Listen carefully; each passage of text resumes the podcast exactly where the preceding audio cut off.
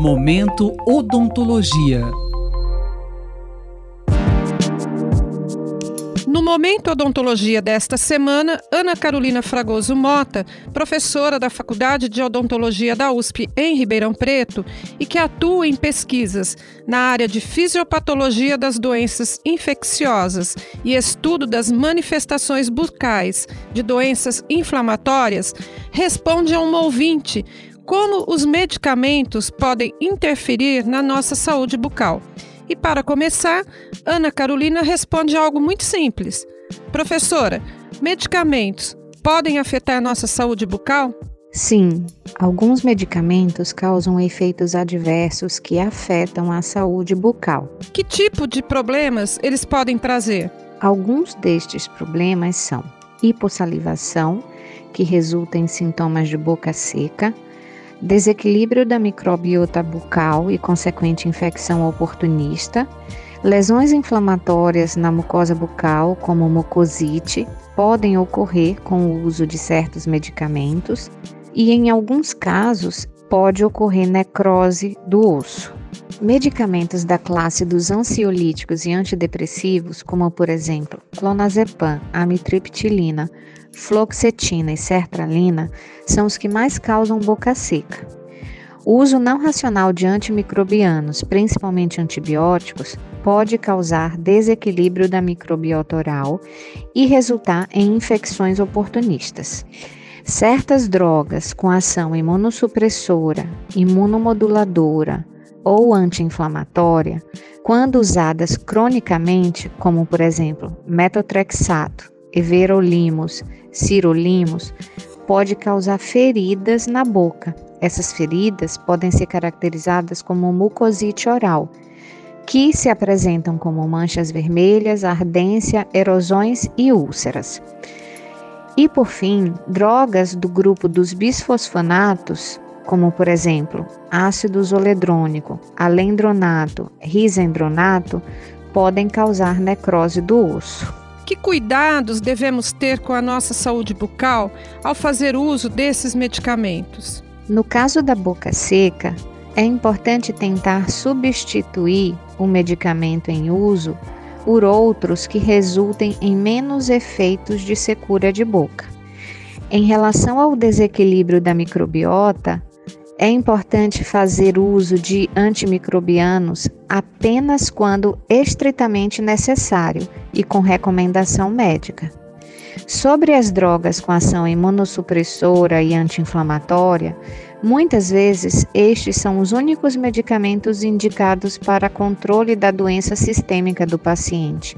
Então, se não for possível substituir, é importante o acompanhamento do paciente por um estomatologista para controle destas lesões orais. E esse controle pode ser feito com analgésicos, anestésicos e anti-inflamatórios tópicos, que são usados localmente, ou também com o uso da laser terapia.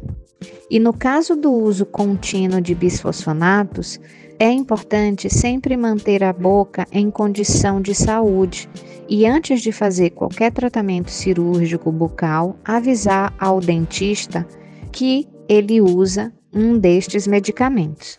Bom, então podemos prevenir esses problemas? A estomatologia é a especialidade que atua na prevenção, diagnóstico e controle de lesões dessa natureza. Então, seria importante que o paciente fosse acompanhado por este especialista, pois ele saberá como manejar estes efeitos. Além disso, é importante manter a comunicação com o médico que prescreve estes medicamentos, para avaliar o risco-benefício das substituições das medicações, tanto para a saúde geral quanto para a saúde bucal.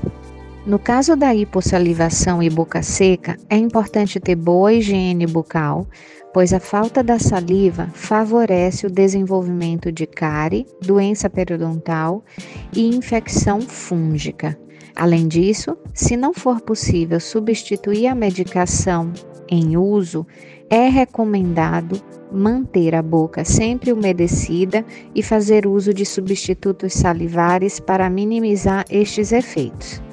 No caso de antimicrobianos, sempre fazer o uso racional, quer dizer, o uso adequado e apenas quando estritamente necessário. E caso o paciente desenvolva infecções oportunistas na boca, procurar um estomatologista. No caso da mucosite, depende do medicamento em uso, mas às vezes ajuste de doses e alguns cuidados orais, como o uso de anestésicos e analgésicos locais, podem minimizar estes efeitos.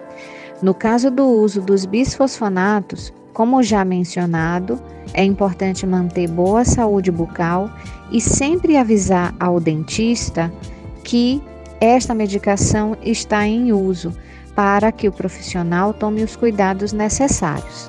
O acompanhamento do paciente por um estomatologista é importante para a prevenção, diagnóstico e controle adequado deste tipo de manifestação oral. E alguns medicamentos também podem desencadear o bruxismo, e quem responde sobre isso é o professor Paulo César Rodrigues Conte, titular do Departamento de Prótese e Periodontia da Faculdade de Odontologia da USP em Bauru. Algumas classes de medicamentos podem também excitar esses, essa atividade parafuncional de aperto e ranger dos dentes, né? Alguns antidepressivos como os antidepressivos do tipo inibidores seletivos da recaptação da serotonina, que têm sido bastante utilizados, podem é, também exacerbar tais processos e, portanto, como já frisei anteriormente, né, é, ao se perceber algum tipo de, de comportamento desse tipo, um profissional especializado deve ser procurado. Lembrando que bruxismo foi tema do nosso último episódio. Hoje, o Momento Odontologia ouviu a professora Ana Carolina Fragoso Mota, da Faculdade de Odontologia da USP, em Ribeirão Preto, que falou sobre medicamentos e saúde bucal. E ainda o professor Paulo César Rodrigues Conte, da Faculdade de Odontologia da USP, em Bauru, que trouxe mais informações sobre o uso de medicamentos, mais relacionado ao bruxismo. Por hoje é só. Até a próxima semana. Rosimeire Talamone para a Rádio USP. Momento Odontologia.